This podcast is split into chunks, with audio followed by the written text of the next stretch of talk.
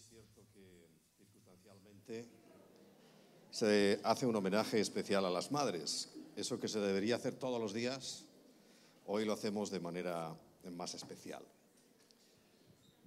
Pero también, como es el primer domingo del mes, la decisión que hemos tomado hace ya años es que vamos a recordar eh, siempre relacionadas a las madres con el amor, ¿verdad?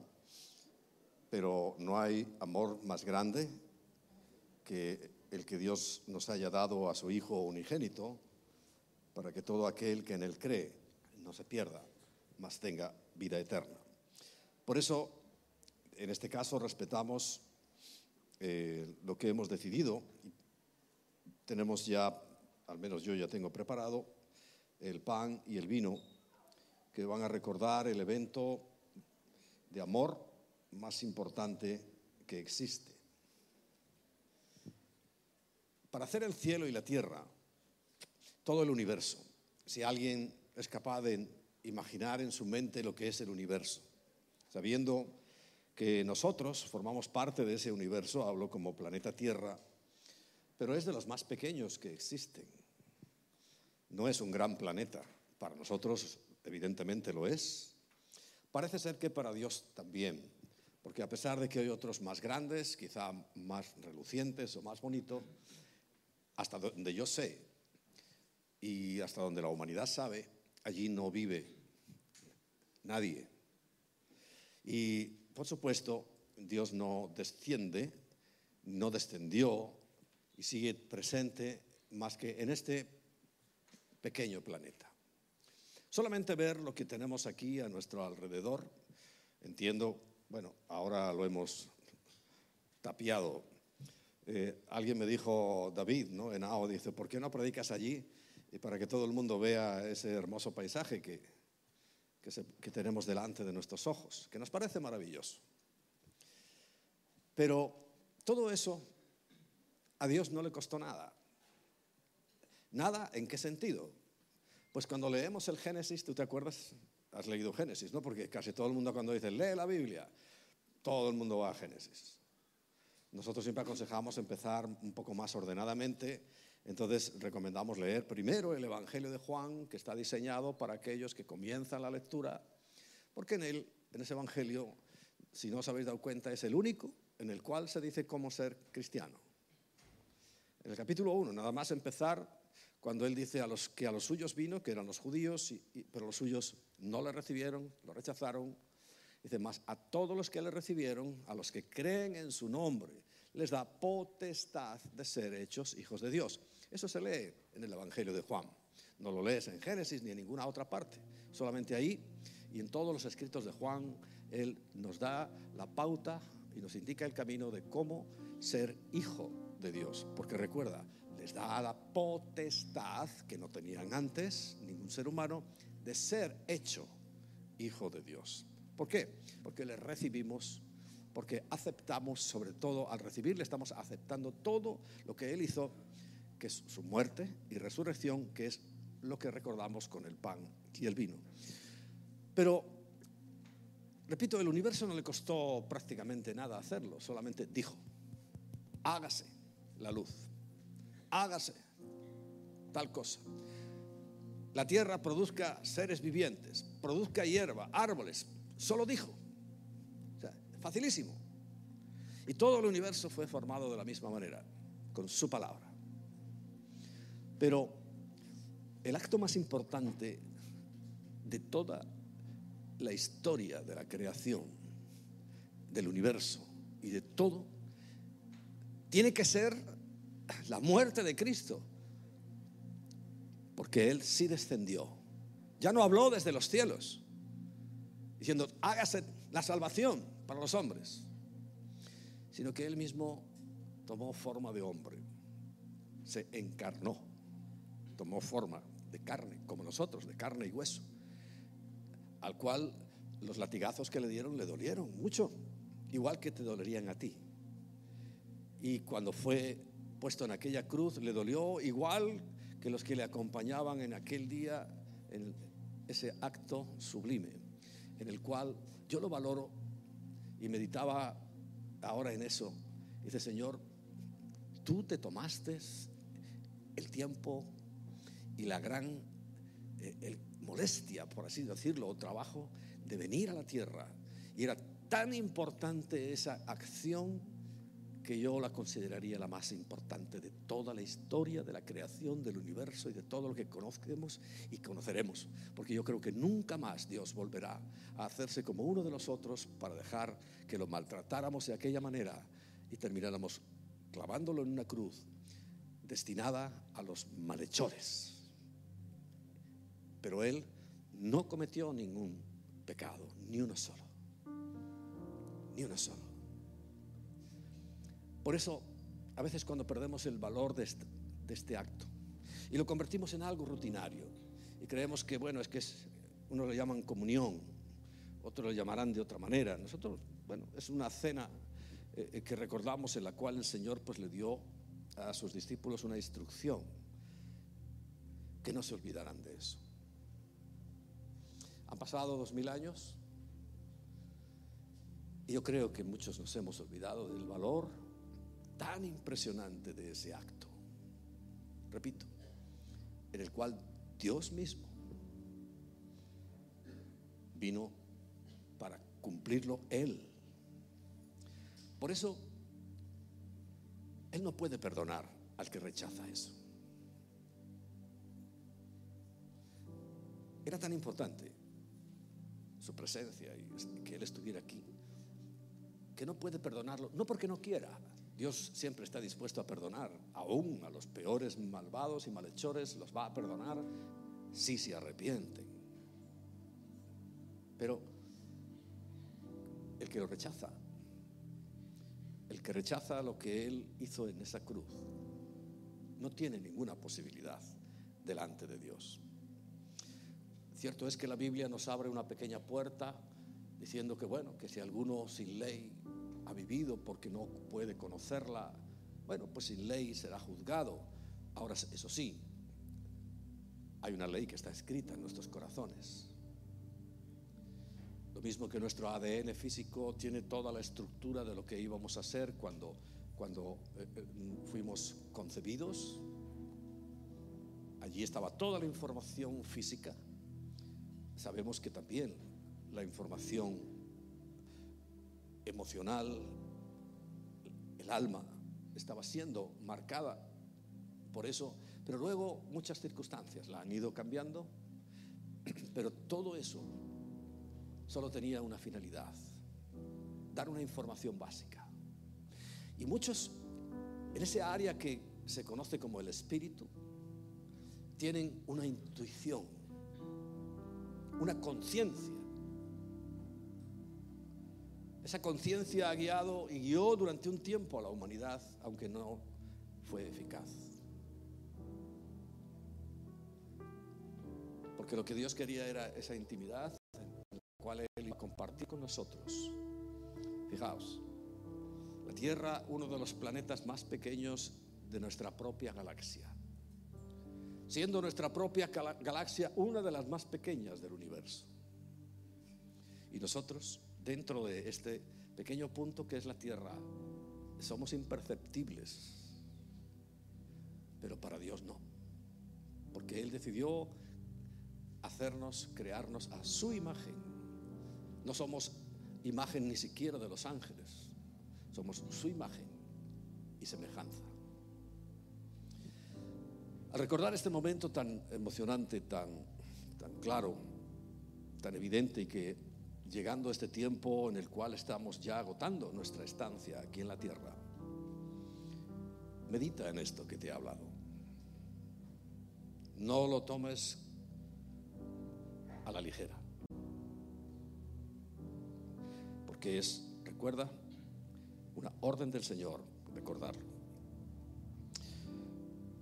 Dice el capítulo 15 de Primera de Corintios, además os declaro, hermanos, el Evangelio que os he predicado, el cual también recibisteis. Aquí faltaría decir, pero se os ha olvidado.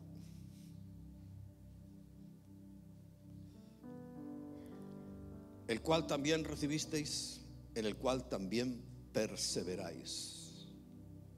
Por el cual, asimismo, y, fíjate este, esta pequeña frase, si retenéis.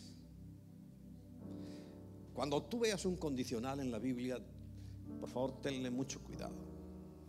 Si retenéis la palabra que os he predicado, sois salvos.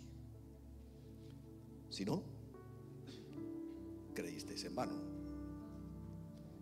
Perteneceréis en este caso a la religión evangélica. Ya si lo quieres ampliar un poquito, protestante, suena casi hasta más bonito. Pero habrás creído en vano. ¿Qué es lo que tenemos que creer? Porque primeramente os he enseñado lo que asimismo recibí. Primero, que Cristo murió por nuestros pecados. ¿Tú crees eso? Segundo, bueno, conforme a las escrituras, que fue sepultado. ¿Tú crees eso también? Y tercero, y que resucitó al tercer día también conforme a las escrituras. ¿Crees eso? Entonces estás creyendo el Evangelio. Estos cuatro versículos es el resumen del Evangelio más eh, perfecto como resumen. Así que creemos que Jesús murió por nuestros pecados, por nuestra necesidad, que Él llevó nuestros dolores, nuestras enfermedades. Estamos acostumbrados a que las enfermedades hay que darle gritos y ritos y cosas, pero la verdad que lo que la Biblia dice no, no es nada de eso. Dice que Cristo murió por nuestros pecados y murió por nuestra sanidad. Más bien, su cuerpo, cuando previamente se dejó azotar de aquella manera tan brutal, era para nuestra sanidad. Yo sé que algunos quizá este, no han recibido sanidad porque están esperando que, que yo me ponga aquí a dar gritos como un loco y a expulsar y echar no sé cuántas demonios. Sí, hay enfermedades que vienen por ese camino. Pero la base es que por sus llagas hemos sido sanados. Claro, eso no parece espectacular, ¿no? Y nos gusta el espectáculo. ¿A que sí? Pero no estamos para hacer espectáculos, estamos para creer. ¿Crees firmemente eso? Que cada latigazo que Jesús recibió era por tu sanidad, pues la recibirás. Porque conforme a tu fe, que es conforme a, cómo crees, te será hecho.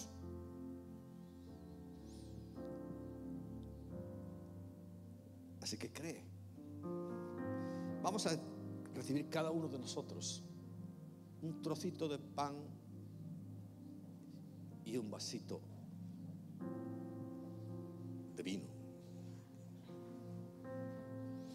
Elementos que en esta misma carta es muy importante, Primera de Corintios, sobre todo el capítulo 15, tiene mucha información.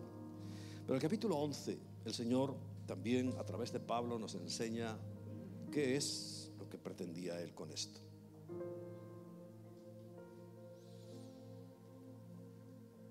Y lo que pretendía con esto no es ni más ni menos que ilustrar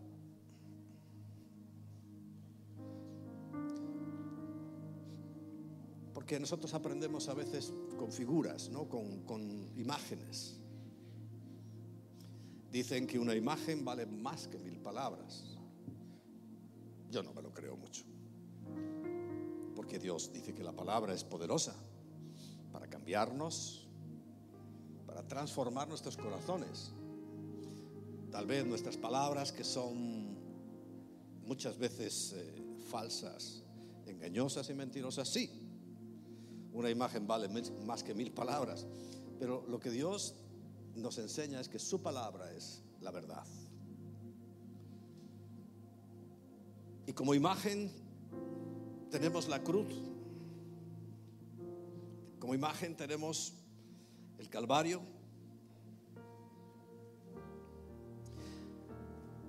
Ahí en mi despacho he colocado en primer lugar, además, para que se vea bien, una foto del año 1900, del siglo pasado. Nada más comenzar el siglo alguien sacó una foto al Calvario, como era en aquel tiempo.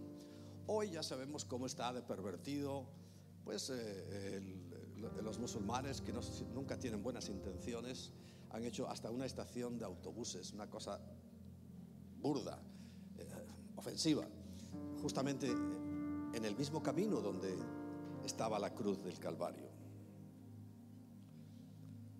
Pero en 1900 no. Y se ve el Calvario y cómo el camino iba pegadito a ese monte.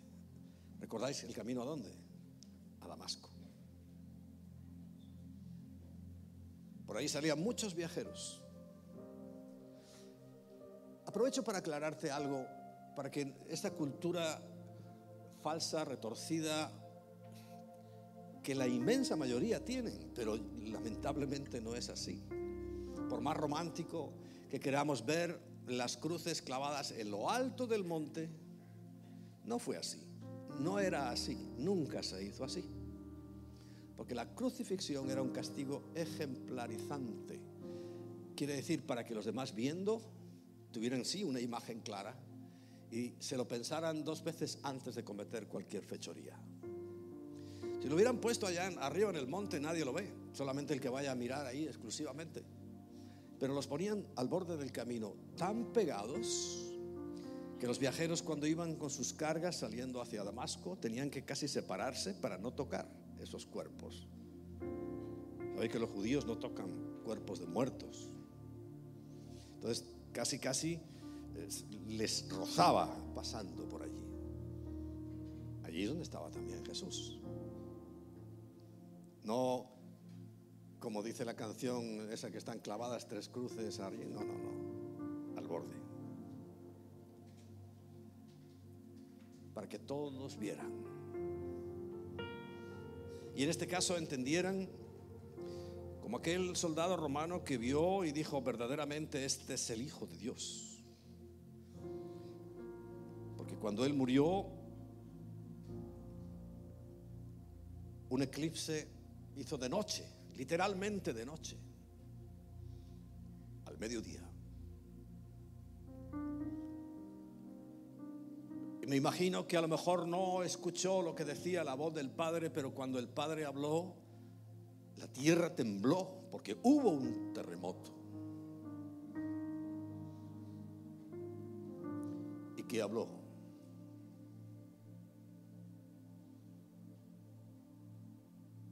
Primero Jesús le dice, ya está hecha toda obra. He acabado. He terminado lo que me mandaste hacer.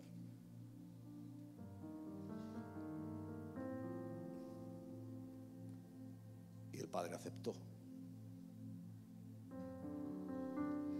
Hubo un momento trágico en la vida de Jesús. Porque como hombre nunca, nunca perdió la comunión. La presencia del Espíritu era tan fuerte en él que recuerdas a Juan cuando fueron a visitarse las dos primas, Miriam, a la que la gente por aquí le llama María, pero su nombre es Miriam, Miriam, y Elizabeth, la madre de Juan, cuando se vieron, el hijo de Elizabeth, Juan el Bautista, brincó dentro de ella porque percibió quién estaba en el otro vientre. Siempre le acompañó la presencia del Espíritu. Un solo instante, un solo momento, los ojos de Dios se apartaron de él. ¿Y sabes cuándo fue? Por eso yo también valoro mucho esto. Cuando mis pecados, nuestros pecados, fueron puestos sobre Él. Todas las depravaciones. todas las drogadicciones, todos los adulterios, todas las fornicaciones, todos los robos, todas las mentiras, todos los crímenes fueron puestos sobre él. Y Dios no puede ver el pecado. Se apartaron sus ojos por un instante de él. ¿Y qué dijo Jesús? Unas palabras que en arameo eran Elí, Elí, lama sabachthani. Dios mío, Dios mío, ¿por qué me has abandonado? Pero fue muy poco tiempo. Cuando Él murió, llevó todos esos pecados que habían puesto sobre Él a lo más profundo del infierno. Allí los dejó. Allí es como tienes que considerar que están tus pecados. Dice, pero ¿cómo si esta misma mañana he pecado? Pero ese pecado está también allí. Porque por fe es que nosotros creemos que todo eso pasó. ¿Ya tenemos todos el pan y el vino? ¿Todos? Alguien dijo no.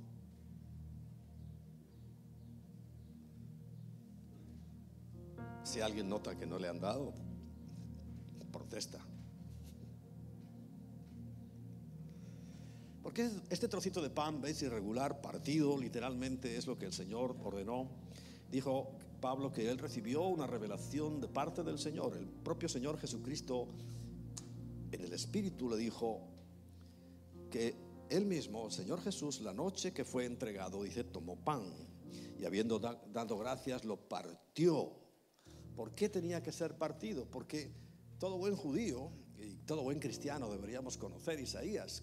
El profeta Isaías es muy importante y leeríamos el capítulo 53, donde habla de que él fue partido, molido, despedazado por nuestra salud.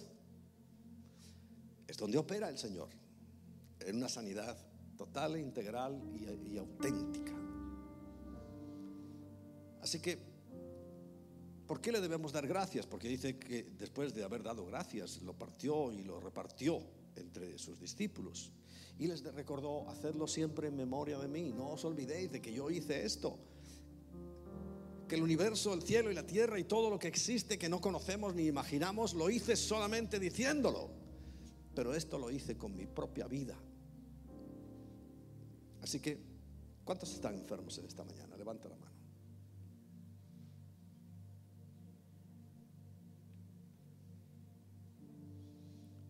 Por sus llagas, por sus latigazos fuiste sanado.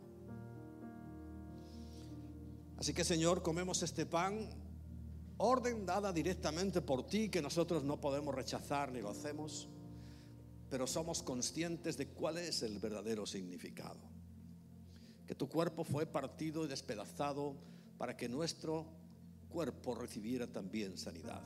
Y aún nuestra alma, tan afectada y tan golpeada por todo lo que estamos viendo y viviendo. Hoy te damos muchísimas, muchísimas gracias por aquello que tú hiciste. Fue algo real, fue algo físico, fue algo que te dolió muchísimo. Perdónanos, Señor, porque no lo hemos valorado. No le hemos dado la importancia. Hoy, Señor, nuestros cuerpos sí que están en verdad en ese camino de muerte que sin duda nos va a alcanzar si es que antes no vienes a buscar a tu iglesia.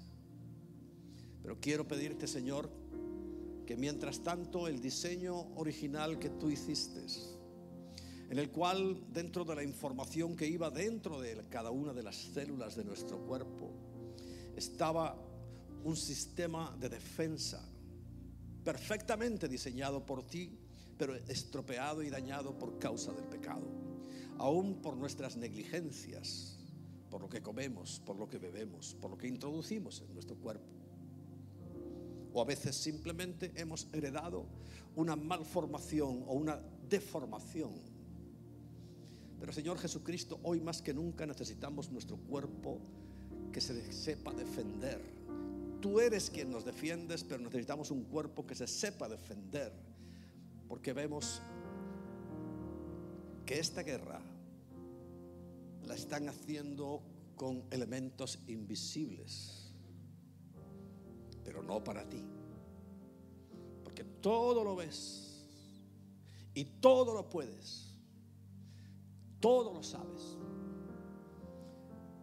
Por eso, Padre, ahora viendo este trocito de pan que nos recuerda tu cuerpo, Jesús, te pedimos que nuestro cuerpo también sea fortalecido extraordinariamente, como nunca antes, para que se defienda de todo ataque. Pero también nuestra mente necesita ser, Señor, fortalecida, para no sucumbir ante tanta presión, tanta mentira que constantemente llega a nosotros. Eso es lo que te pido, Señor.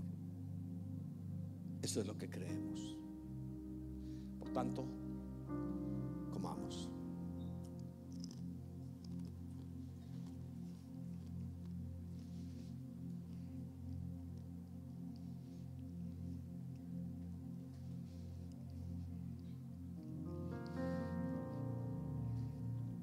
Al principio lo entendieron los apóstoles.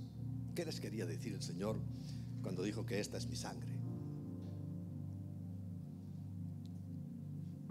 No sabían qué les decía. Y les dijo que es derramada, pero todavía no había pasado nada. Por todos vosotros. Porque está clarísimo, y esto no cambia, que la paga, la consecuencia del pecado es la muerte. Muerte.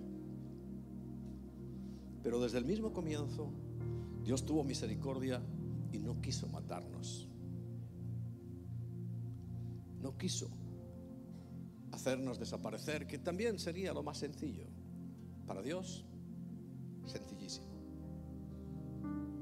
Fíjate lo que se hubiera ahorrado. Tener que venir. Tener que sufrir. Pero no quiso. ¿Acaso Él no sabía que íbamos a ser traidores? incrédulos. Sí. Por supuesto que lo sabía. Pero no le importó. Y también tenemos que aprender a valorar eso. Porque cada uno de nosotros, si es que tienes a Cristo en tu corazón, estaremos por toda la eternidad, inimaginable hoy para nosotros vivos, sanos, fuertes, toda la eternidad. Y aunque como leí esta semana, en el martes en el devocional, aunque por un poco de tiempo, por un poquito, tengamos que padecer algo, aunque esta nuestra morada terrenal se va desvaneciendo, que saber que hay una morada, un tabernáculo, hecho por Dios para nosotros, en el cual vamos a vivir para siempre. Para este momento, sí te voy a pedir que te levantes.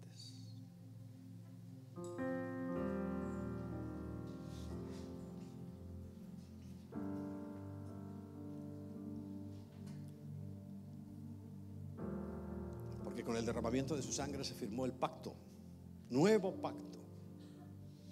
Ese que tanto desprecia a la gente que no quiere saber. Unos prefieren ser buenos religiosos y en su religión, aunque sea evangélica, hacer sus cosas.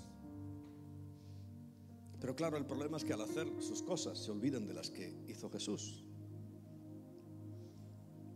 Si no se olvidan, todo está bien. Pero ya todos los años que llevo predicando me he dado cuenta de que cuando hago mis cosas, tengo mis propias creencias, tuyas. Y todo el mundo dice, no, yo tengo mis creencias. Claro, sí, esas te llevarán al infierno. Porque aquí no se trata de que tengas tus propias creencias, sino de que creas lo que dice la Biblia. Renuncia hoy a esas creencias propias creencias. Y dile, Señor, yo solo creo lo que tú hiciste y dijiste y que está en tu palabra. Y vamos a darle gracias. Con la música. Solo por tu sangre, Hoy lo vamos a reconocer. Solo por tu sangre, no por mis creencias, solo por tu sangre.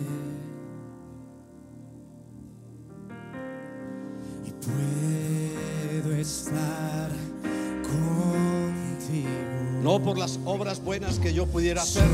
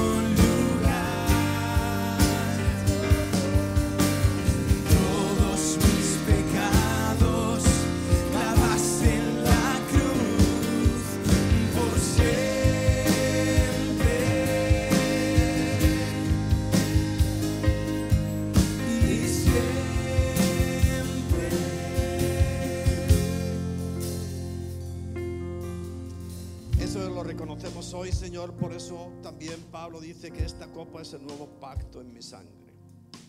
Y que lo hiciéramos todas las veces que bebiéramos en memoria de ti. Así que te damos muchísimas gracias porque todo lo has hecho tú. Pero nosotros lo creemos, lo disfrutamos por siempre. Así que tomemos esta copa.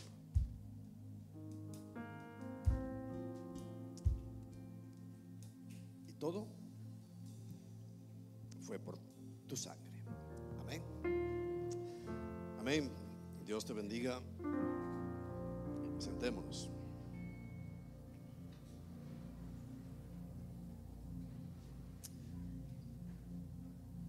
Hoy es el Día de la Madre.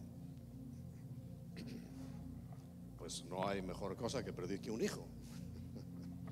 Así que tenemos a Quique Pavón.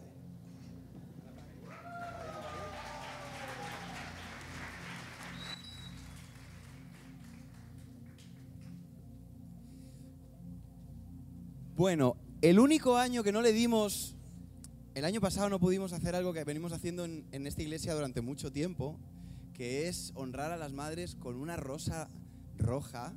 ¿Os acordáis cuando teníamos un local en, Leganés? ¿Sí? ¿Alguien se acuerda? Y el año pasado, pues no pudimos porque, como diría el niño de la tele, el, el- el presidente Perro Sánchez, eh, no nos dejó.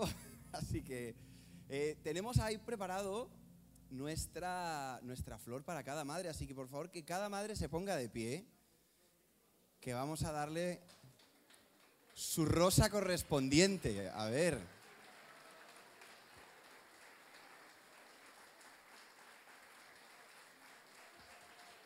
Obviamente.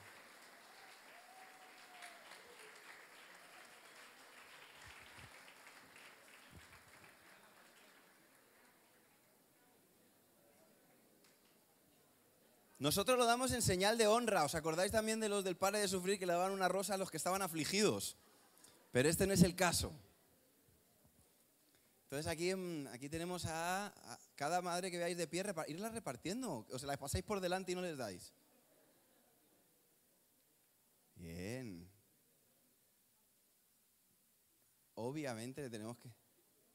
¿Cómo, era? eh? Un- Una, una rosa, una flor para una flor. Ernesto, te, te la puedes guardar para el año que viene, ¿eh?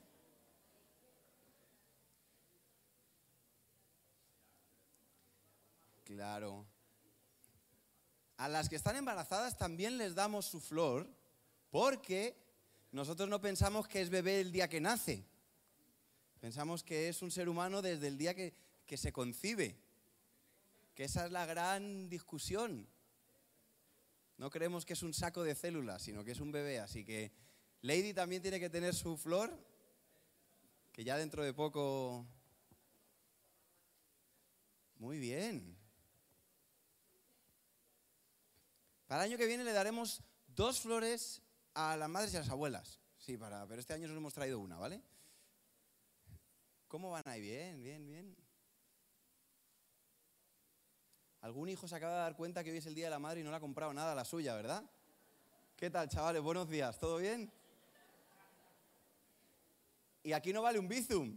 Mamá, te paso un bizum. Porque hoy en día todo se arregla con un bizum. ¿Cómo vamos? Ya estamos casi del todo. Las que lo tengáis os podéis sentar para saber quién falta.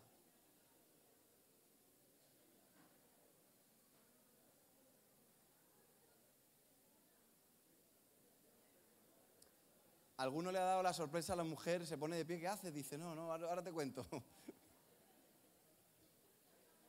Ya estamos, ahora entonces si les damos un buen aplauso a todas.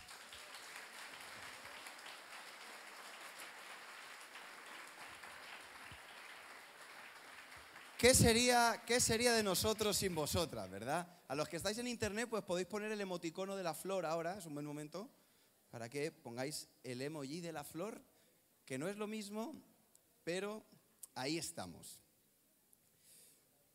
Muy bien. ¿Habéis traído Biblia? Mi padre se amenazó con una pantalla que estamos.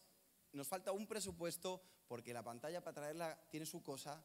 Ya tenemos dos de los tres y esta semana, si viene el tercero, decidiremos cuál es el que escogemos. Pero como hoy no la, no la tenemos, podéis imaginaros una pantalla o podéis sacar vuestra Biblia que espero que la hayáis traído.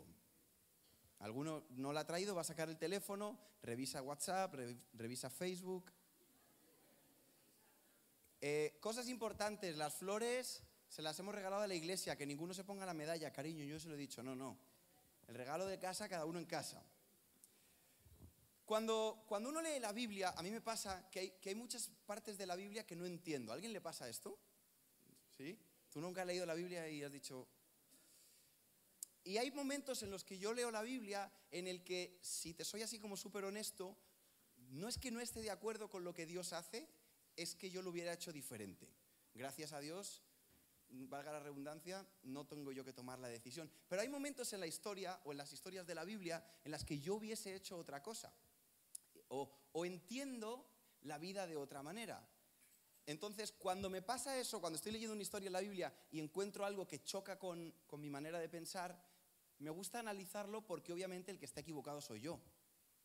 Entonces, si yo veo que Dios hace algo que a mí no me parece que es, entenderme, entre comillas, correcto, necesito revisarme yo.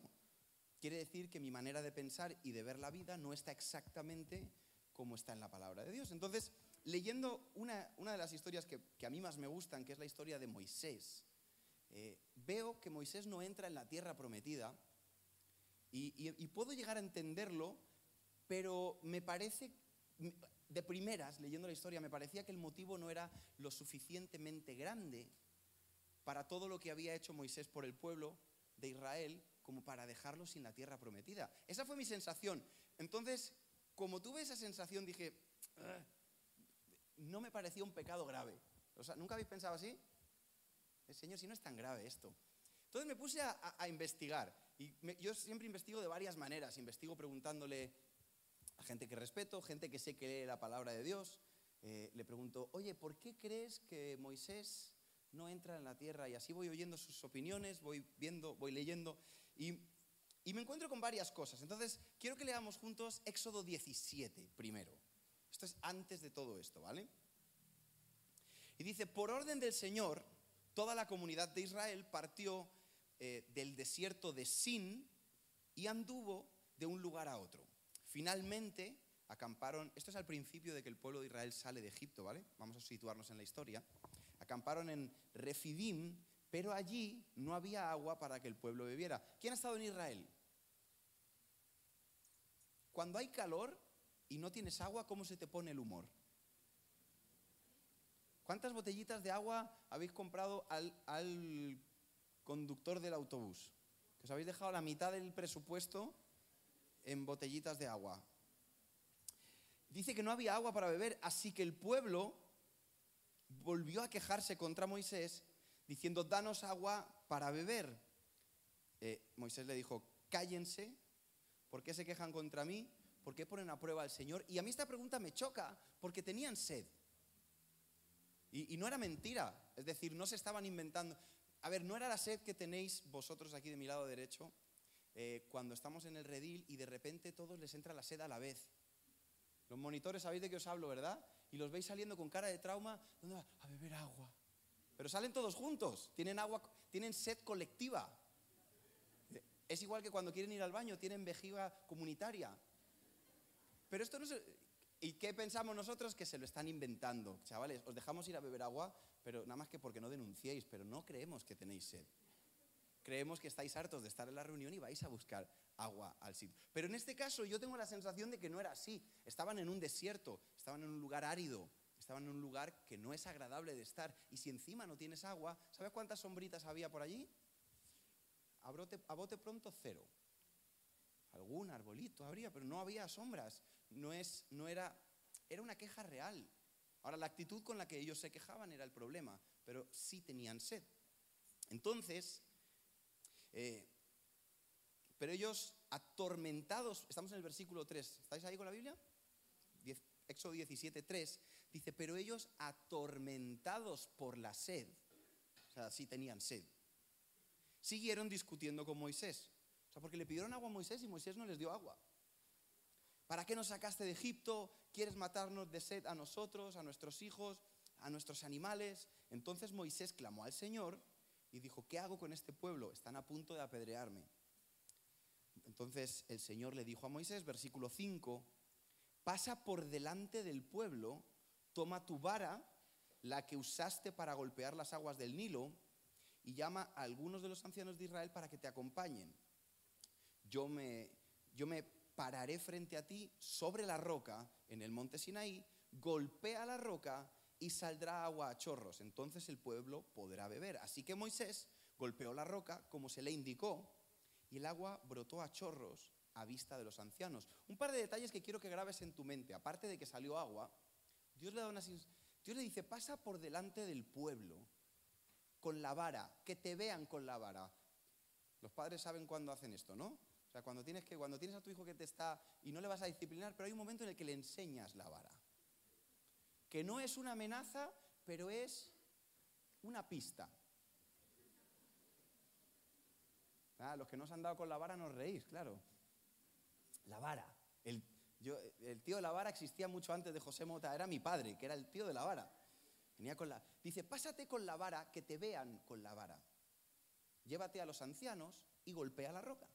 Y pasó lo que ya sabemos. Entonces, yo, Moisés, después de pegarle a la roca y de ver el agua, pues yo creo que siempre tenía un profundo sentimiento de agradecimiento con Dios. Primero porque le había salvado de unas pedradas. Punto uno. Y segundo porque lo había respaldado. Cuando, cuando tú estás sirviendo al Señor y estás liderando una iglesia o estás un pueblo o una casa, cuando Dios te respalda es un alivio. Padres, ¿sí o no? Yo, yo siempre le digo de broma, ahora que estamos en el Día de la Madre, yo tengo claro una cosa y es que Dios respalda a las madres. ¿Cómo? Ella, si ella te dice, ten cuidado, no se te caiga el plato que te doy. No se te iba a caer, pero en el momento que ella habla, el Señor se pone de su lado y el plato pesa más. ¿Cuántos chavalitos sabéis de lo que os digo? Y tú dices, que no se me va a caer, no has terminado la frase, el plato en el suelo. Eh, Moisés se sentía contento. Y a partir de ahí empiezan a andar, empiezan a seguir viviendo eh, con todas sus luchas, con todas sus cosas, eh, etcétera, etcétera. Y aparece el texto de números 20. Vamos a pasar nuestra Biblia ahora a números 20. Y se encuentran en una situación muy similar. No sé cuánto tiempo después, probablemente bastantes años después. Y dice, en el primer mes del año, toda la comunidad de Israel, estamos en, en números 20, versículo 1, llegó al desierto de Zin, Z-I-N, que no es el mismo de antes, que se llamaba el desierto de Sin, S-I-N. Casi, pero no. Dice, y acampó en Cades. Mientras estaban allí, Miriam murió y la enterraron, Miriam, la hermana de Moisés, ya que en ese lugar no había agua para que el pueblo bebiera, la gente se rebeló contra Moisés y Aarón, otra vez tenían sed. Y empiezan a quejarse, ¿por qué trajiste a la congregación del pueblo del Señor a... e-?" Perdón, el pueblo culpó, versículo 3, me lo he que me... Culpó a Moisés y dijo, si tan solo hubiéramos muerto con nuestros hermanos delante del Señor, dice, ¿por qué nos obligaste a salir? Ah, es que me lo vais cambiando y yo leo abajo, perdón. ¿Por qué trajiste a la congregación del pueblo del Señor a este desierto para morir junto con todos nuestros animales? ¿Por qué nos obligaste a salir de Egipto? O sea, le estaban echando la culpa a Moisés de todo. Nos obligaste a salir de Egipto, no tenemos agua para beber, nos trajiste a este terrible lugar. Esta tierra no tiene grano, ni higos, ni uvas, ni granadas. Uy, granadas. Hay un equipo que... Sigo. Ni agua para beber. Eh, alguno ha entendido, el otro no. Fíjate que ellos salen, ellos salen de Egipto con una promesa de que van a ir a un lugar donde van a encontrar una tierra donde fluye leche, donde fluye miel, donde hay prosperidad, donde su- como, esa ilusión que tenemos que vamos a llegar a un momento en nuestra vida, un lugar en nuestra vida donde todas nuestras penas se van a acabar. Vivimos con esa ilusión, ¿sí o no? Esa tierra prometida, ese lugar de estabilidad, ese lugar donde ya no tengo que levantarme pronto y partirme la espalda para sacar esta... No, va a fluir la leche y la miel. Y claro, y se encuentra el pueblo de Israel en un desierto y le dicen a Moisés, Moisés, nos prometiste muchas cosas y aquí lo único que hay es la nada. Y empiezan a quejarse. No nos das ni agua, hubiéramos muerto en Egipto. Entonces, versículo 6, Mois- Moisés y Aarón se apartaron del pueblo y fueron a la entrada del tabernáculo donde cayeron rostro en tierra, es decir, se postraron delante de Dios. Y allí la presencia gloriosa del Señor se les apareció. Y el Señor le dijo a Moisés, tú y Aarón tomen la vara nuevamente y reúnan a toda la comunidad en presencia de todo el pueblo. Háblale a la roca y de ella brotará agua. De la roca proveerás suficiente agua para satisfacer a toda la comunidad y a sus animales. Y parece la misma orden, pero hay un detallito que cambia. Dios, le dice a Moisés, toma la vara y cuando estés delante de todo el pueblo, háblale a la roca. Moisés, que venía calentito, hizo todo lo que el Señor le dijo. Tomó la vara del lugar donde se guardaba en la presencia del Señor. Luego él y Aarón mandaron llamar al pueblo a reunirse delante de la roca y entonces Moisés gritó, escuchen ustedes rebeldes. Moisés no estaba en son de paz. Dice, ¿acaso debemos sacarles agua de esta roca? Enseguida Moisés levantó su mano y golpeó la roca ¿cuántas veces? Dos veces, con la vara. ¿Y qué pasó? ¿Qué pasó? Brotó el agua. Y no solamente brotó un poquito, dice, brotó a chorros. Así que toda la comunidad y sus animales bebieron hasta saciarse. Entonces les fue bien. ¿Qué tenía el pueblo? Venga, ayudarme. ¿Qué tenían? ¿Qué les dio Moisés? ¿Está todo bien? ¿Por qué me voy la cabeza a algunos? Porque para Dios estaba todo mal. Había agua a chorros, o sea, ¿cómo, cómo son aguas, agua a chorros? Pues agua a chorros, mucha agua. Es decir, Dios había suplido la necesidad del pueblo. El versículo 12, sin embargo, el Señor le dijo a Moisés y a Aarón, puesto que no confiaron lo suficiente en mí para mostrar mi santidad a los israelitas, no entraréis en la tierra que yo les doy. Para Dios ese asunto fue muy grave. Y aquí es donde yo digo, bueno, fue grave porque desobedeció. Pero es, más grave que todo lo que hizo el pueblo de Israel, que eran unos intensos, que estaban todo el día, o sea, que les dabas la vuelta y se hacían un becerro de oro, que te ibas 10 minutos y empezaban a sacrificar los niños a Baal, que es que no los podías dejar solos ni un segundo al pueblo de Israel. Era, era un pueblo terco, era un pueblo, era era un pueblo mezquino. Ellos también estaban viendo los milagros. Y yo digo, bueno, ¿Moisés se equivoca? Sí. ¿Por qué Dios no lo perdona?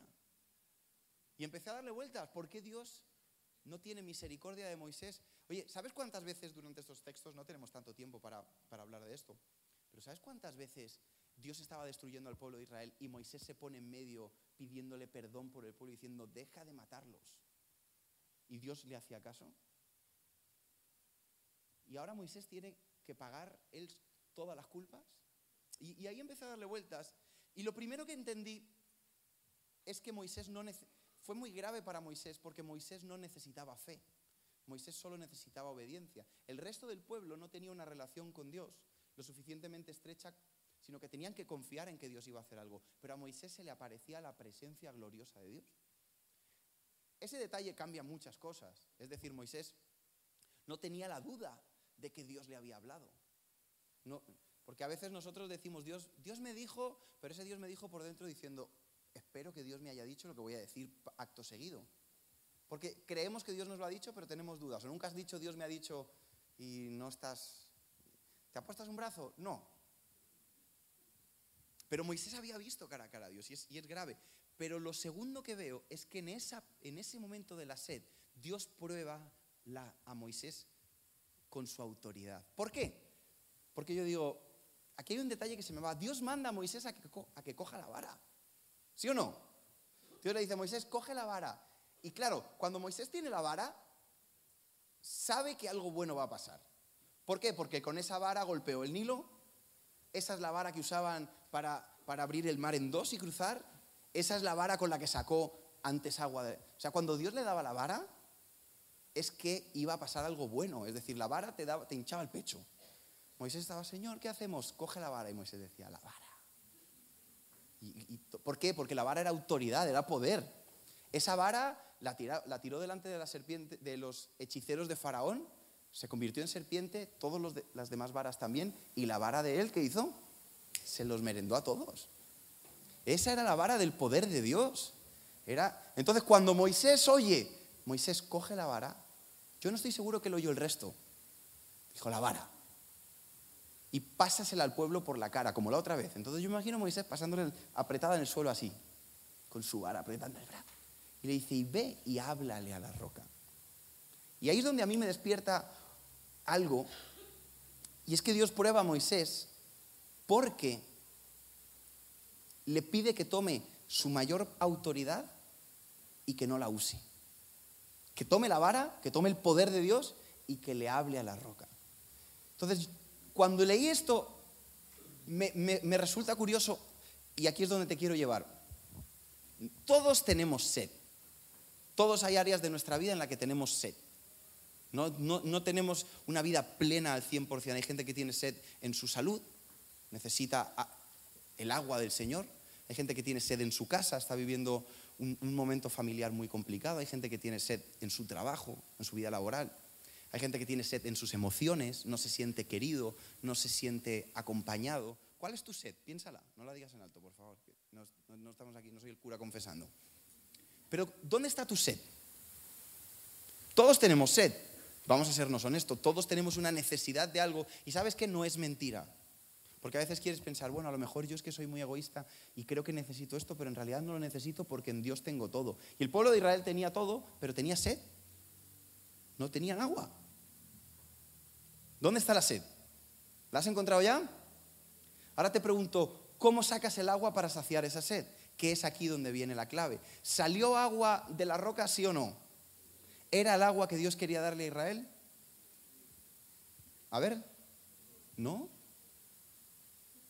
No era el agua que quería darle a Israel. Dios quería darle el agua a Israel a través de su santidad. Por eso le dice a Moisés, ¿sabes qué? Como no enseñaste mi santidad, no entrarás a la tierra. Y hoy yo pensaba, ¿cuántas veces yo he saciado mi propia sed con cosas incluso buenas que Dios me ha dado sin obedecer lo que Dios me pide que haga? Vamos a entrar en ejemplos. ¿Cuántas veces he tenido necesidades y como Dios me ha dado labia, he conseguido saciar mis necesidades diciéndole a uno, tirando a otro, enfadándome aquí. Y al final he recibido el agua, pero no era el agua que Dios me quería dar. Y si salió agua, parece que he ganado, parece que con mi manera de, de usar mis dones, de usar mi vara, he ganado, pero no he obedecido. ¿Me estoy explicando? ¿Cuántas veces has conseguido saciar tu sed emocional manipulando? ¿Cuántas veces has saciado tu sed de autoridad humillando? ¿Cuántas, no sé, estoy poniendo ejemplos tirándolos al azar, pero ¿cuántas veces hemos... Ahora, ¿te has quitado la sed? Sí, pero momentáneamente. Sí Ahora, el hecho de que te haya funcionado, el hecho que a Moisés le funcionara, no significaba en absoluto que Dios estaba con él. Es más, significaba todo lo contrario. Dios por misericordia le dio el agua al pueblo. Pero le dijo, por esto nunca entrarás en la tierra que te he prometido. Y yo te tengo que preguntar, ¿cuáles son las áreas en las que sigues usando tu vara y no le hablas a la roca? ¿Cuánto- cuál- ¿Qué áreas son? ¿Dónde estás? ¿Por qué? Porque todos tenemos sed, como te he dicho. Y todos hemos sido... Dios nos ha dado capacidades a todos. Dios nos ha dado la manera... Dios te da dones, Dios te da aptitudes que si las usas fuera del plan de Dios te pueden traer agua momentánea, pero te pueden traer un castigo. ¿Cuál es el peor castigo? Vamos a analizar el peor castigo de Moisés. El peor castigo de Moisés fue que Dios lo abandonara. Ahora, cuando oía lo de la sed, se me vino, me saltaba el versículo de, de Jesús que le dice a la samaritana, ¿os acordáis de ese? En Juan 14, 17, Juan 4, perdón, eh, Raquel, pónmelo. Juan, Evangelio de Juan, no antes, antes, perdón, era desde el 13, ¿no? Eh, Mira, mira, mira, Juan, Juan 4, 13, ¿lo tenéis? Evangelio de Juan, capítulo 4. Jesús está hablando con una mujer samaritana y, la, mujer samaritana había ido al pozo a sacar agua. ¿Por qué iba una mujer a sacar agua del pozo? Porque tenía sed. Nadie va hasta el pozo por nada. Y se pone a charlar con una mujer samaritana, empieza a hacer el juego, no vamos a hablar de la mujer samaritana, y Jesús le dice, dame de beber, empiezan a discutir, ya habéis oído esta historia muchas veces, pero eh, cuando hay un momento en el que Jesús le dice, si tú supieras quién soy yo, tú me pedirías a mí agua.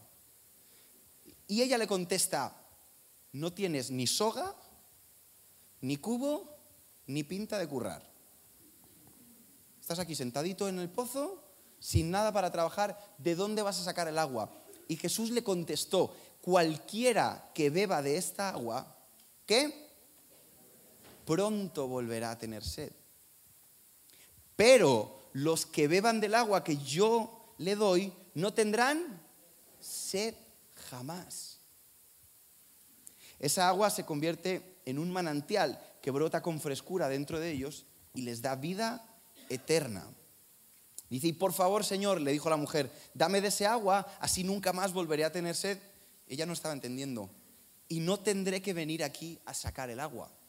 Ella estaba pensando, hombre, si Jesús me da agua, me ahorro este viaje. Pero Jesús sabía que ella tenía una sed diferente a la que estaba enseñando. Entonces le dijo, ve y trae a tu esposo. Y ella le dijo, no tengo esposo. Y Jesús le dijo, cierto es, porque has tenido cinco esposos y ni siquiera estás casada con el hombre que ahora vives. Jesús le dijo, tú estás pidiéndome un agua, pero yo tengo un agua que, que es el agua que, que tú necesitas. Esa mujer quería beber agua física porque tenía sed en el cuerpo, pero Jesús podía ver que tenía sed en otras áreas de su vida. Por eso le saca la conversación, por eso le dice, trae a tu marido. ¿Quieres agua? ¿Tú quieres agua? Y ella le dice, sí, trae a tu marido. ¿Por qué ¿Qué quería hacer Jesús? Quería saciarle el agua para siempre.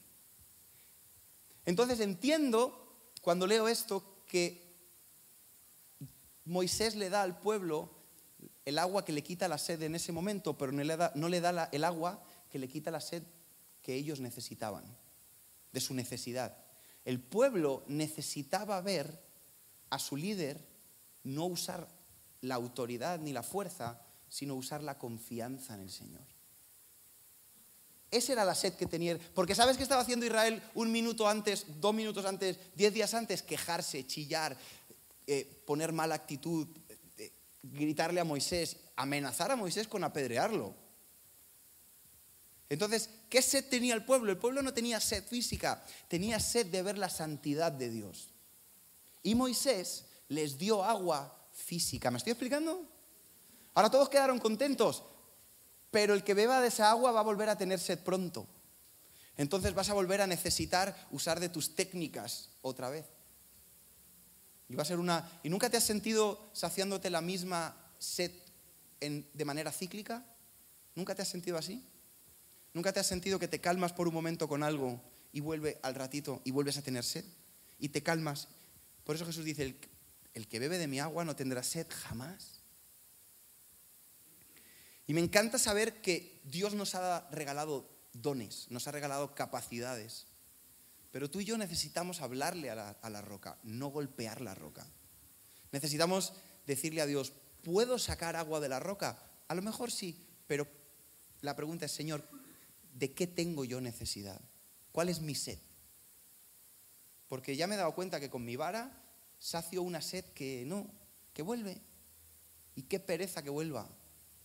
Qué pereza. La, vara, pues, he puesto aquí como, como ejemplo, la vara de, de la samaritana era una soga y un cubo. Pero Jesús no usó ni una soga, ni una vara, ni una vara, ni un cubo. Le dio del agua que él necesitaba. Ahora, la segunda historia que quiero que leas conmigo es Hechos 16. Vamos a mover la Biblia un poquito más.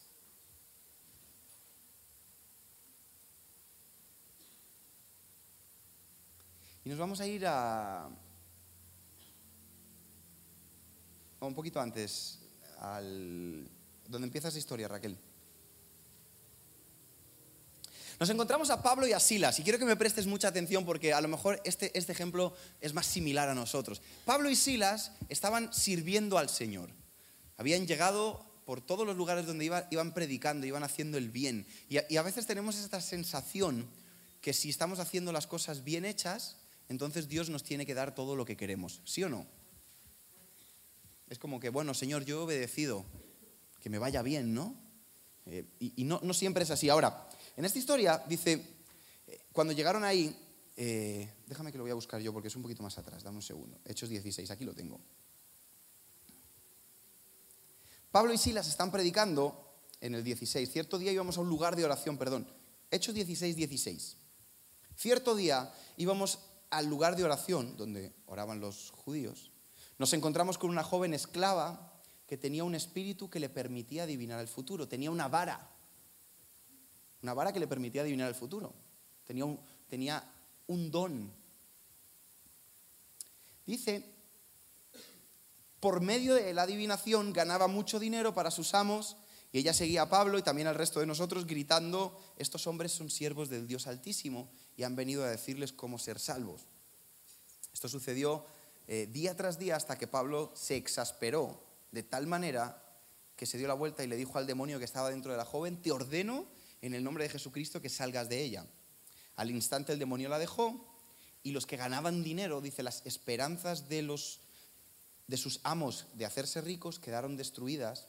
Así que tomaron a Pablo y a Silas y los arrastraron hasta la plaza del mercado, empezaron a, acusarlos, a injuriarlos. Toda esta ciudad está alborotada a causa de estos judíos, gritaban los funcionarios, enseñan costumbres que no son nuestras, eh, enseñan costumbres que nosotros, fíjate, dice la gente en el... Imaginaros a Pablo y a Silas aquí en medio, ¿vale? Eh, como Brian, Brian, vas a ser Pablo y Silas hoy, pero no te vamos a pegar.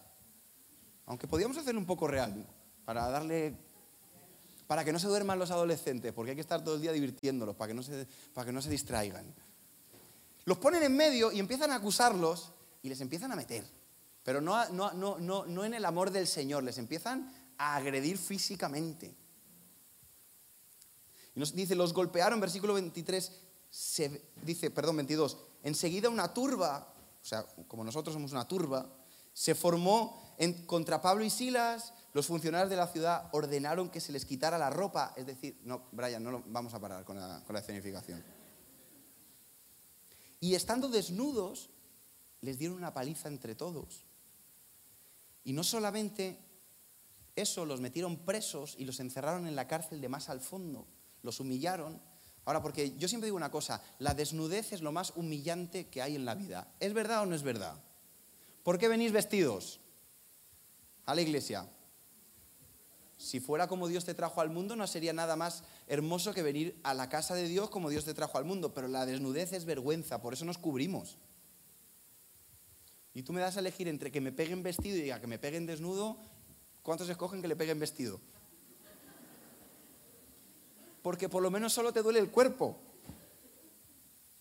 Los humillaron en todas las áreas, los metieron en la cárcel.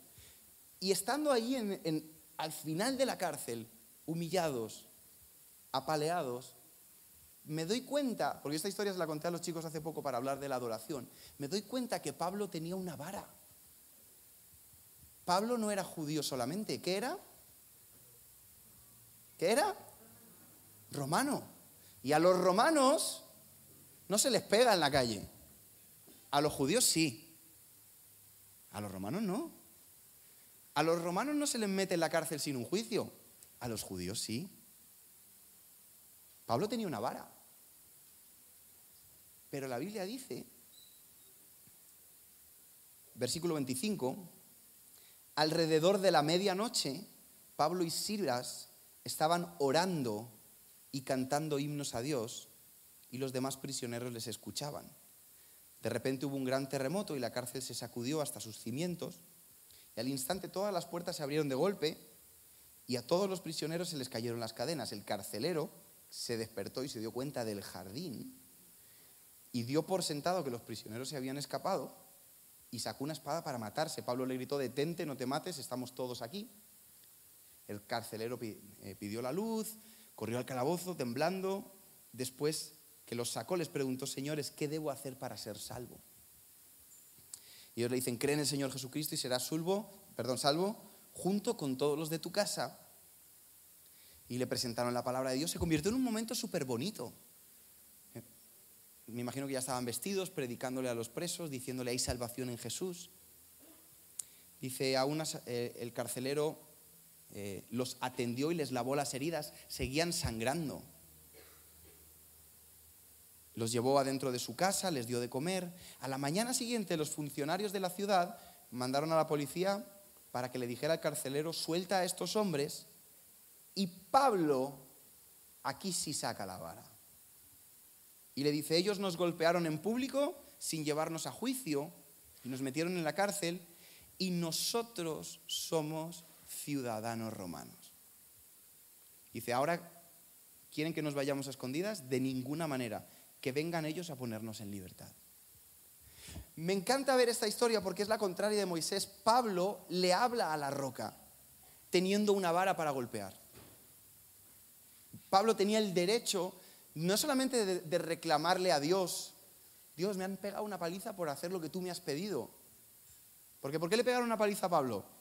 Por obedecer. Él se podía quejar con Dios, se podía quejar con el gobierno de ahí, el que fuera, el ayuntamiento de, de Navalagamella, por ejemplo. Pero decidió hablarle a la roca. Decidió decirle a Dios, tengo la capacidad de librarme y de darme agua por mi cuenta, pero yo quiero tu agua, porque yo he venido aquí a predicar. Y si Pablo no se hubiese esperado, no hubiese tenido a todo el mundo escuchando y hubiera predicado y hubiera cumplido el propósito de Dios para ese lugar. Sin embargo, Moisés no le habló a la roca. Más adelante en Corintios dice, ¿acaso no bebimos todos de la, de la roca espiritual? Nuestros antepasados no bebieron de la roca espiritual que era Cristo. O sea, la roca es Cristo. Y hay una diferencia muy grande entre golpear la roca y hablarle a la roca. Golpear la roca te vuelve a traer sed. Hablarle a la roca te sacia la sed. Entonces, me encanta saber que no uso la... Y, y en, en PKPC, os voy a contar esto para terminar, en, en los niños, hace un año prácticamente, cuando estábamos en, en- Decimos cuando estábamos en pandemia, pero vamos a decir cuando estábamos encerrados, yo no sé cómo llamarle. Hace un año cuando estabais en vuestra casa, hartos de ver a vuestra familia, todos los días, en el mismo sitio. Nosotros hicimos una, eh, aquí en PKBC, empezamos a, predicarles cada semana a los niños sobre un nombre de Dios. Dios revelaba su nombre con, una, con un atributo, con una cualidad de Él. Y le pedí a Raquel que me los mandara esta semana y, y os quiero dar los, creo que son 13. Obviamente cada nombre, mi padre ya ha predicado varias veces de algunos y, valdría la pena sin ninguna duda, pero dice que el primero es Elohim, que es el creador, que es poderoso, es el nombre de Dios, Elohim. El segundo que tenemos es, a ver si lo digo bien, menos mal que no hay ningún hebreo por aquí, el Roy, que no es el de Operación Triunfo, el Roy de OT, para los que veis OT, que significa el Señor que te ve, es decir, el Señor está todo el tiempo ¿Cómo? El roí. ¿Ves cómo lo estaba diciendo mal? El rojí. ¿Eh? ¿Ya habéis visto? Y aquí empiezan los que conocemos más. Uno de los nombres es Yahweh Roé.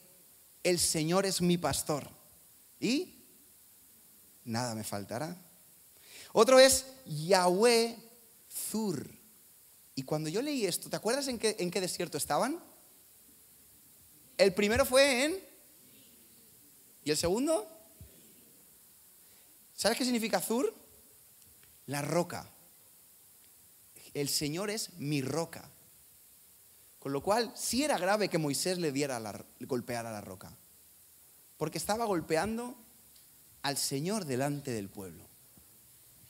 Siguen los nombres, dice Yahweh Jireh, que significa el Señor es mi proveedor.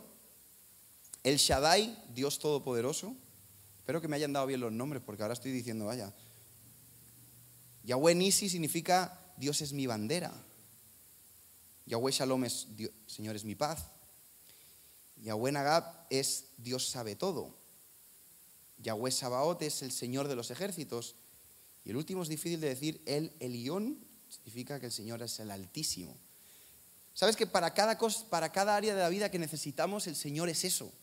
La roca tienes agua de lo que tú necesites. ¿Qué necesitas? Paz, Él es Shalom. ¿Qué necesitas? Que te defienda, Él es el Señor de los ejércitos. Necesitas provisión, Él es Jehová Jireh. Y tenemos todo en el Señor. Por eso es tan importante hablarle a la roca. Ahora, eh, vente para acá. ¿Dónde está el, el primo? Guille, vente, vente, vente, no anda. No le he llamado primo de, de lento, sino que es mi primo, parece que de verdad. Sigo teniendo una gran duda en esta historia. Sigo, sigo, si- hay una parte humana en mí que me sigue dando lástima a Moisés. Porque es verdad que fue grave, pero es verdad que Moisés pidió perdón. ¿Y cuántas cosas no hemos hecho graves y Dios nos ha perdonado? Venga, ¿a quién no le ha perdonado Dios algo? Que levante la mano al que no, al que no. al que Dios no le ha perdonado nada para apedrearlo aquí ahora mismo. A todos Dios nos ha perdonado cosas graves, eso no es. Sí. ¿Hemos sido igual de fieles que Moisés en algún momento de nuestra vida? De abandonar todas nuestras comodidades por guiar a un pueblo que... que ¡Ah! Caminar en el desierto, vivir exiliado 40 años cuando eras un niño de papá y mamá, que Moisés tenía todo lo que quería. Luego 40 años caminando con un pueblo que toda la culpa era de Moisés. Y hablando con un amigo, que es pastor en, en Mallorca, Oscar Pérez, le dije, ¿por qué crees que Dios no perdonó? Cuando, os he dicho que he preguntado a varios, ¿por qué Dios no perdonó a Moisés? Y él me dice, por misericordia. Y le digo, te has venido arriba. Y me dice, te lo quiero explicar. Y empezamos a charlar. Antes de, antes de explicarte la misericordia, vete a Deuteronomio 3, versículo 23.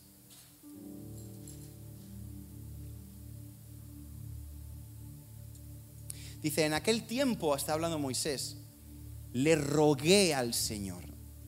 ¿Moisés se arrepintió o no? ¿Sí? Oh Señor soberano, a mí, tu siervo, recién has comenzado a mostrar tu grandeza y la fuerza de tu mano. ¿Acaso hay otro Dios en el cielo o en la tierra que pueda hacer cosas tan grandes y poderosas como las que tú haces?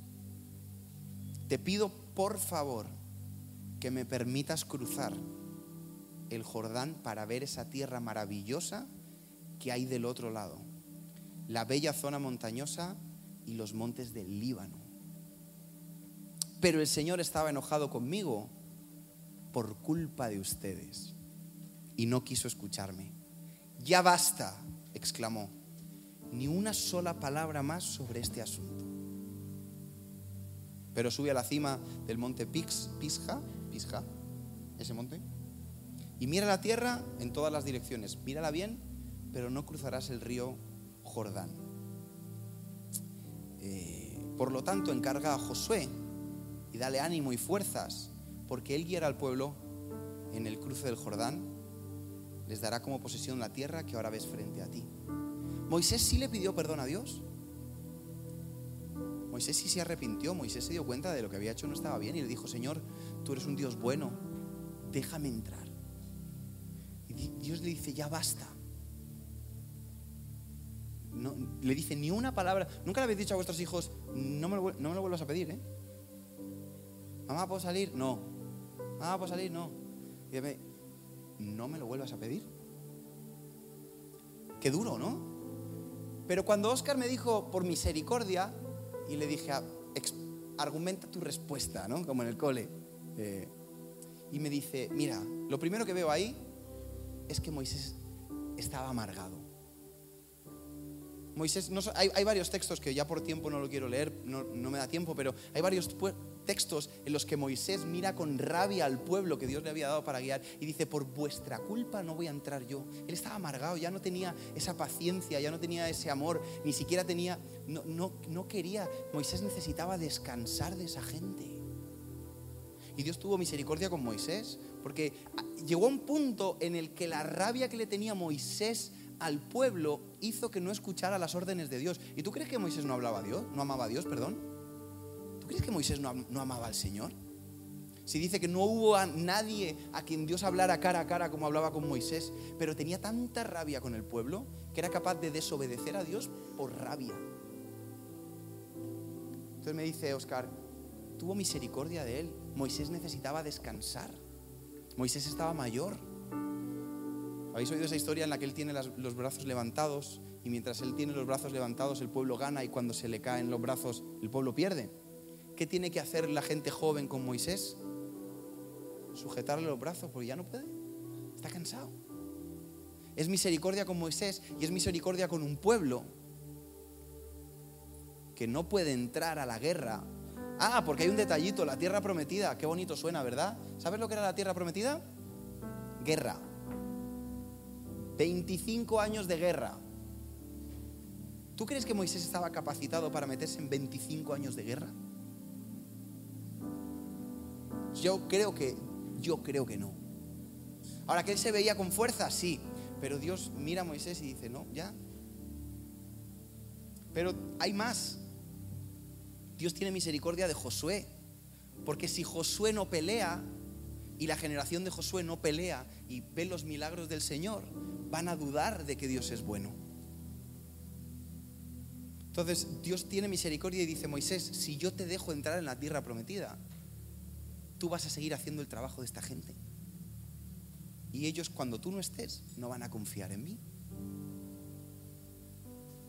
Hay misericordia de parte de Dios. Pero sobre todo, y el último punto que te quiero leer, es que Dios sí le da a Moisés la tierra prometida que Moisés eligió. Antes de salir, antes de amargarse, cuando todavía estaba emocionado, cuando todavía tenía fuerza, Moisés firmemente le dice a Dios, si tu presencia no va conmigo, yo no quiero ir. Moisés escoge que su tierra prometida es el Señor. Y Moisés no muere en la batalla. Moisés no. Mo- ¿Sabes quién recibe al Señor? Perdona, Moisés, el Señor. ¿Y sabes quién es el único que descansó? Moisés. Porque Moisés sí entró en la tierra prometida, en la presencia de Dios. El pueblo de Israel entraba, ah, ¿dónde fluye la leche y? Lo que fluyen son las, las lanzas, las balas y los guantazos. 25 años de guerra. El Señor va a estar contigo, sí, pero vas a pelear. ¿El Señor va a hacer milagros? Sí, pero el que te vas a tener que poner la, la espada en la mano eres tú. ¿Sabes quién era el único que estaba tranquilo? Moisés. Moisés sí encontró la tierra prometida. Y a veces nos confundimos pensando que la tierra prometida es un estado en el que vamos a llegar algún día si somos suficientemente buenos cristianos para no tener más problemas en la vida. Y la tierra prometida es cada día que la presencia de Dios camina contigo. Algunos días serán de guerra, algunos días serán de sed, algunos días serán de paz, algunos días serán... Por eso Dios es tu roca, por eso Dios es tu paz, por eso Dios es tu provisión. Esa es la tierra prometida.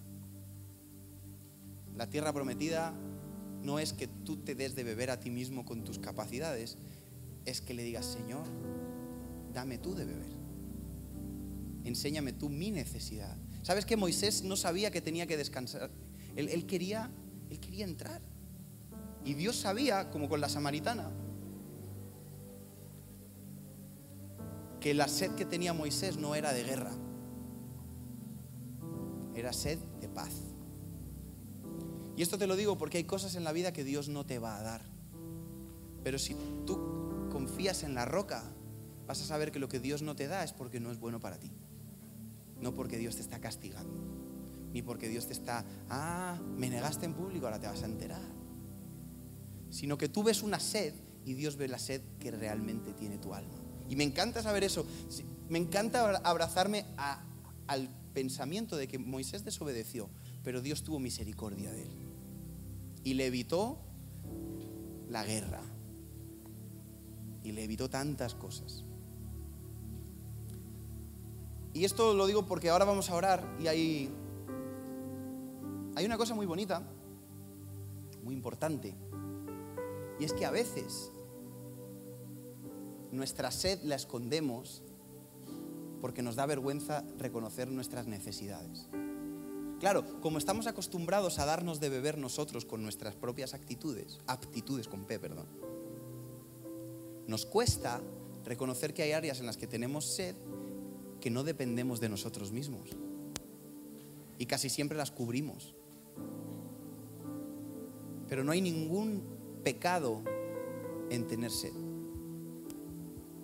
Tener sed en cualquier área de tu vida no es pecado. El pecado es darte tú de beber. El pecado es teniendo a la roca de la cual sale el agua que quita la sed de verdad. Tú decidas usar la vara. Así que volvemos a la pregunta del principio. ¿En qué área tienes sed? ¿Cuáles son los tus lugares desérticos de tu vida? ¿Dónde encuentras esa dificultad en la que tú medio arreglas y vuelve? Y es un buen día para decirle, Señor, dame tú de beber. Quizás he cometido el error de, diagnosticarme yo cuál es el agua que necesito.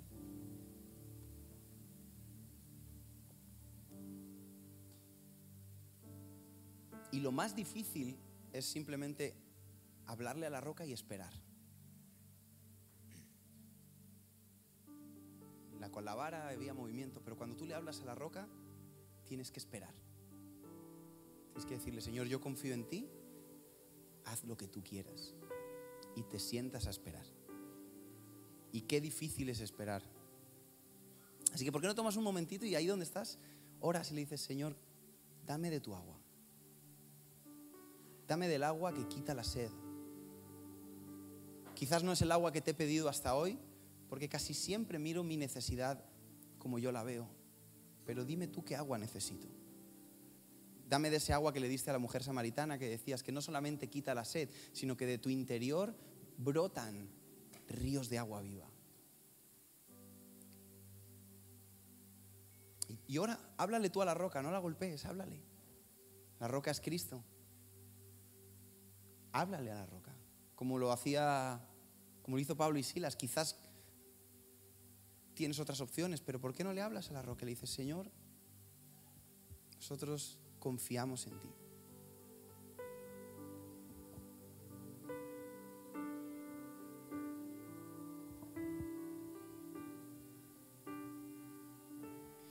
Y esperaré pacientemente, aunque la duda me atormente, yo no confío con la mente. Lo hago con el corazón y esperaré en la tormenta. Aunque tardare tu respuesta, yo confiaré en tu providencia. Tú siempre tienes el control. Ponte de pie un momentito. Y vamos a cantar juntos. Dile, esperar en ti. Difícil sé que es mi mente, mi mente dice no, no es posible, pero mi corazón confiado está en ti, siempre has sido fiel, me has sostenido y esperaré pacientemente, aunque la duda me atormente, yo no confío con la mente, lo hago con el corazón y esperaré en la tormenta. Y aunque tardare tu respuesta, yo confiaré en tu providencia. Tú siempre tienes el control. Señor, esta mañana queremos descansar en tu providencia. Tú tienes el control de cada área de nuestra vida. Señor, tú tienes el agua que quita nuestra sed.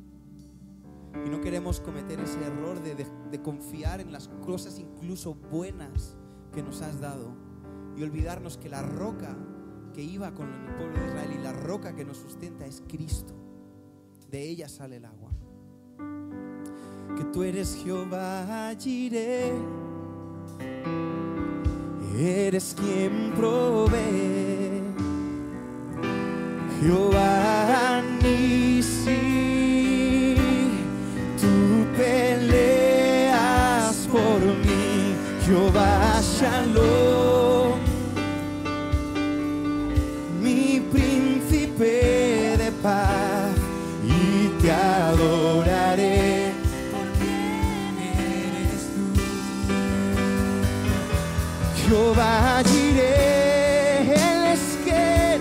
Jehová Jireh, Él es quien, es quien provee. Jehová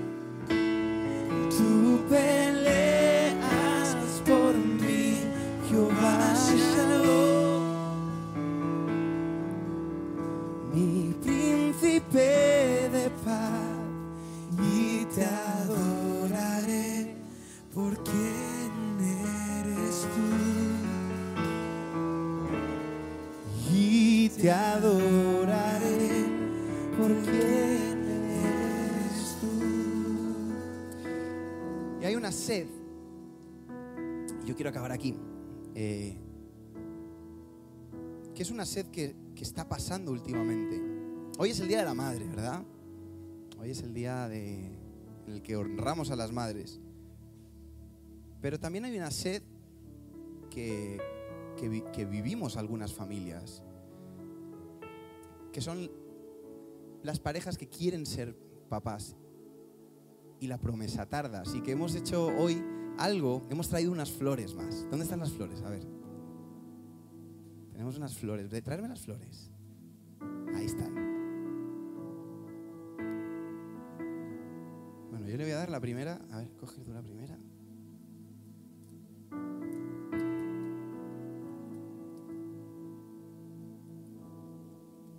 Ahí estás. Y hemos traído estas flores que son entre blancas y rojas, es decir, rosas. Rosas rosas, una rima.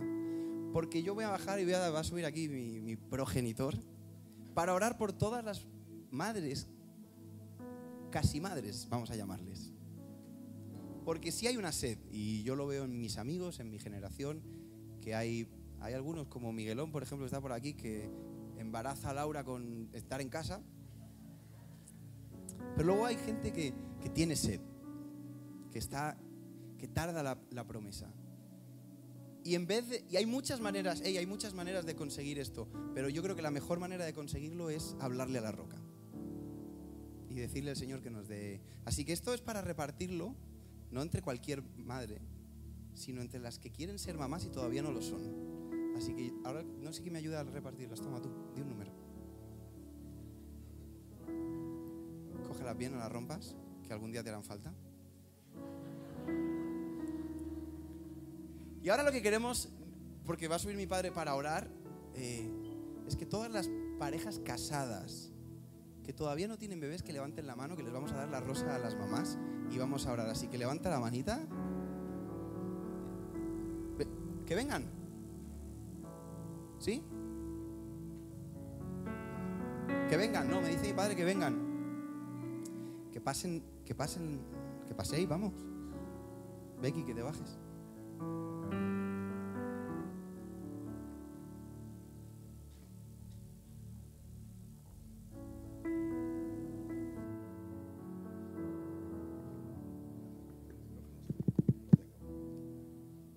Des el micrófono antes de orar a mi padre.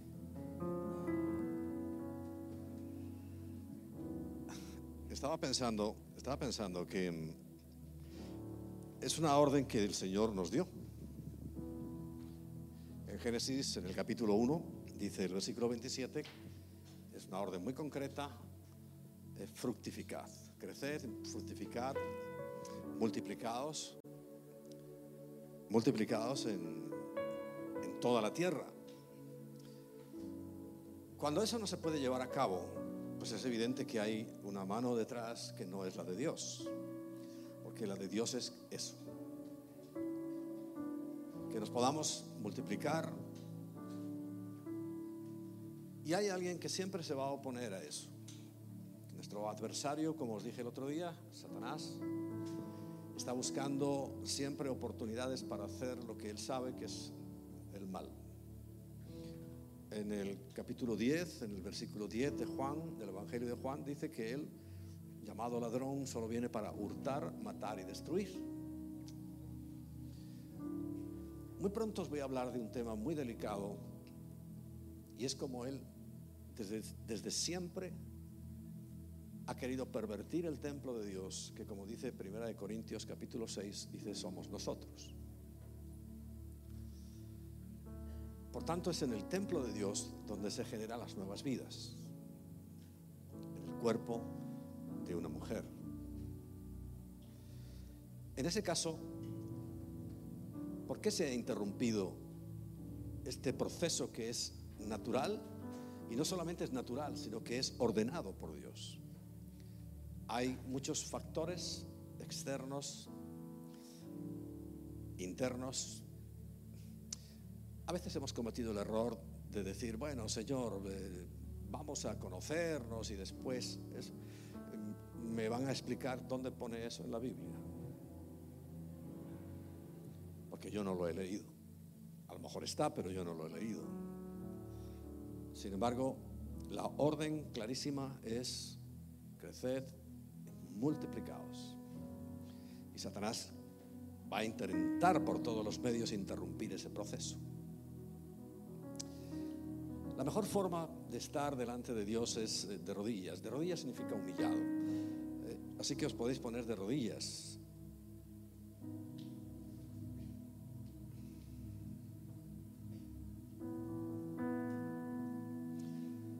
Padre, tú nos diste la orden. Además, ese proceso natural durante todas las generaciones se ha ido cumpliendo.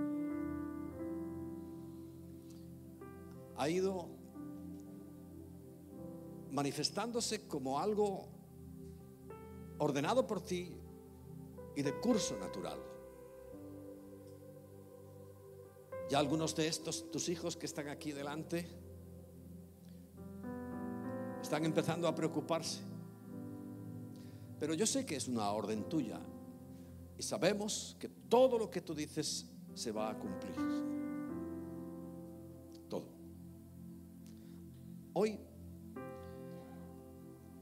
quiero pedirte, Señor, que esto que hemos recordado, que es tu cuerpo despedazado, también traía sanidad sobre las cosas, sobre las situaciones de infertilidad.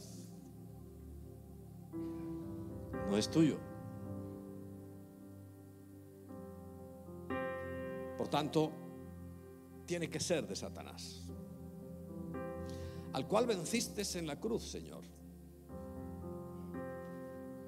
Por eso Jesús hoy te pido que estas parejas jóvenes que están aquí delante, doblando sus rodillas, pero sobre todo doblando su corazón, que hagas un milagro hoy en ellos. Sabemos que han hecho planes para infertilizar. Los hombres han visto disminuidos sus espermas, su semen, su simiente. Yo hoy te pido que de manera sobrenatural, en primer lugar, anules todo plan diabólico para que no haya procreación, por tanto, no se cumpla tu orden y tu plan. Todo lo que atemos en la tierra será atado en el cielo, por tanto, hoy atamos todo plan de Satanás que quiere infertilizar, que quiere programar, que quiere hacer su voluntad y no la tuya. Si alguno de vosotros ha pensado programar sin preguntarle al Señor, hay una dificultad añadida. Pídele perdón ahora mismo. Y dile, Señor, ¿quién soy yo para programar?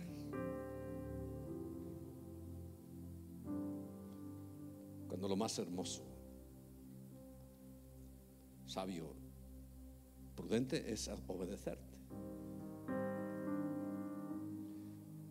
Pero ahora, Señor, todas las dificultades, primero en los varones con su esperma, hoy te pido que multipliques, que hagas fructífero esa simiente que ha de depositarse en sus esposas. Multiplícalo. La queja de hoy permanente científicamente es que hay escasez de esperma. Pero eso, ahora Señor, te pido en el nombre de Jesús, que venga una abundancia de esperma, aún mayor de la normal.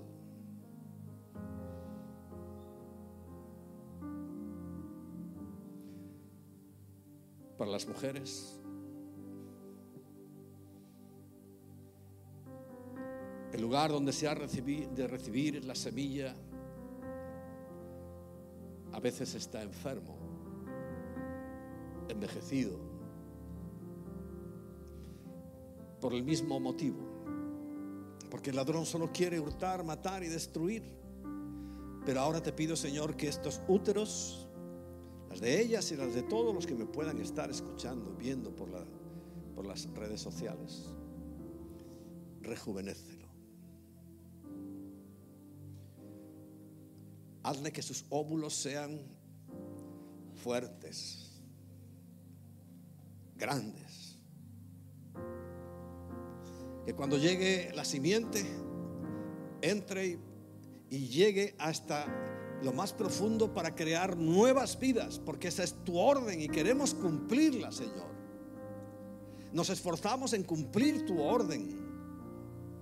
Tú nos la diste allá en el huerto del Edén y todavía sigue vigente hasta el día de hoy. Por eso te pido que nada, absolutamente nada, interrumpa ese proceso, Señor. Tu mano poderosa lo hará. Tu mano fuerte lo hará. Y veremos milagros. Y dentro de muy poco estaré presentando uno, dos, tres, cuatro, cinco, seis, siete, ocho, nueve bebés.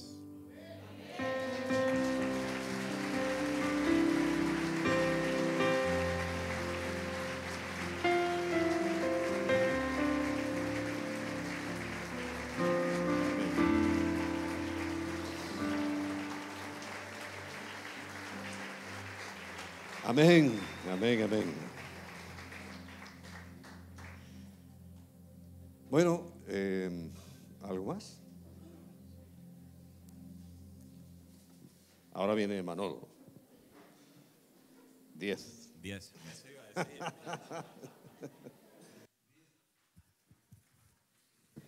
Hola, hola. Hola familia, bueno, eh, a los que nos acompañan online nos queremos despedir, decirles feliz Día de las Madres a todos, celebren en familia esa comida buena, aunque espero que mamá no esté cocinando hoy, que la lleven a un sitio.